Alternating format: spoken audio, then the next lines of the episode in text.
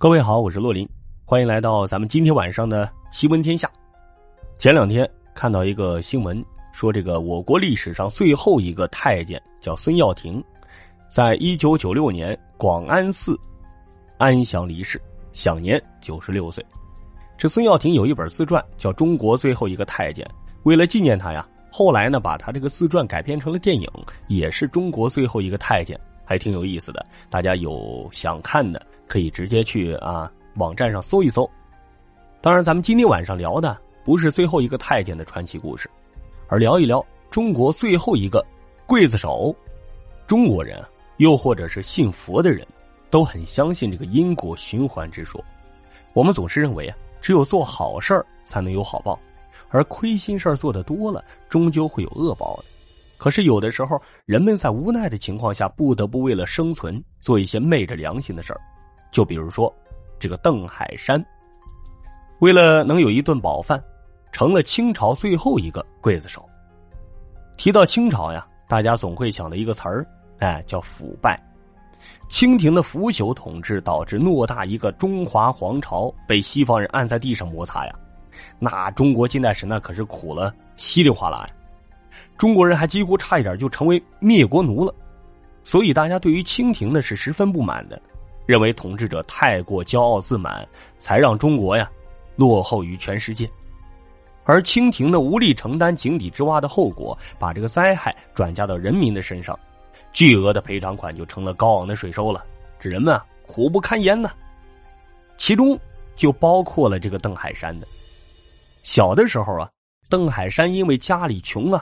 啊，成了小流浪汉，可是到处都是流民和叛乱，别说找份工作了，就连当乞丐啊都有点内卷，你要不着饭呀。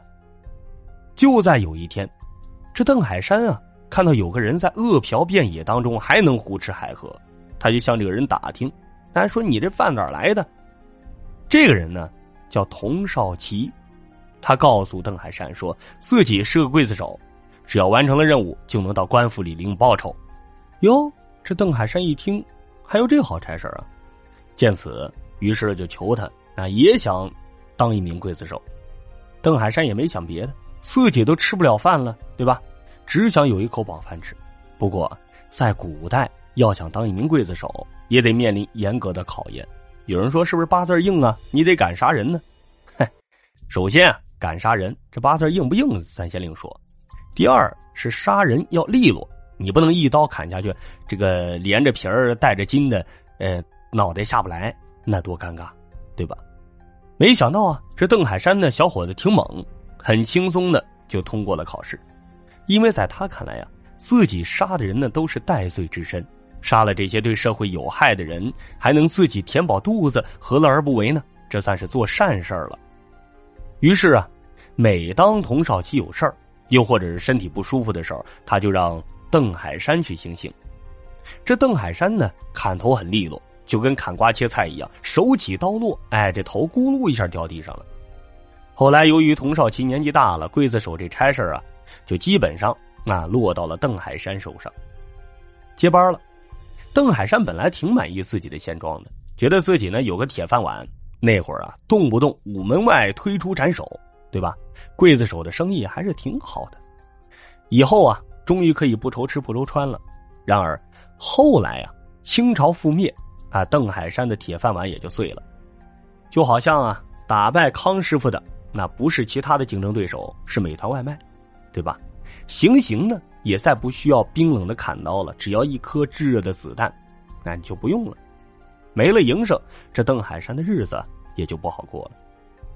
在邓海山当刽子手那些年里啊，他拢共加一块儿。砍了三百多个人的头，因此呢，大家都觉得他的双手沾满鲜血，不敢接近，杀气太重。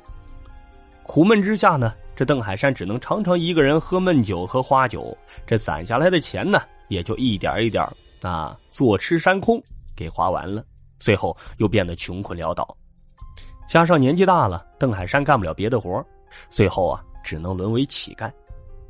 他曾经也想过，是不是自己。以前作孽太多，杀了太多人，所以才会晚景凄凉啊！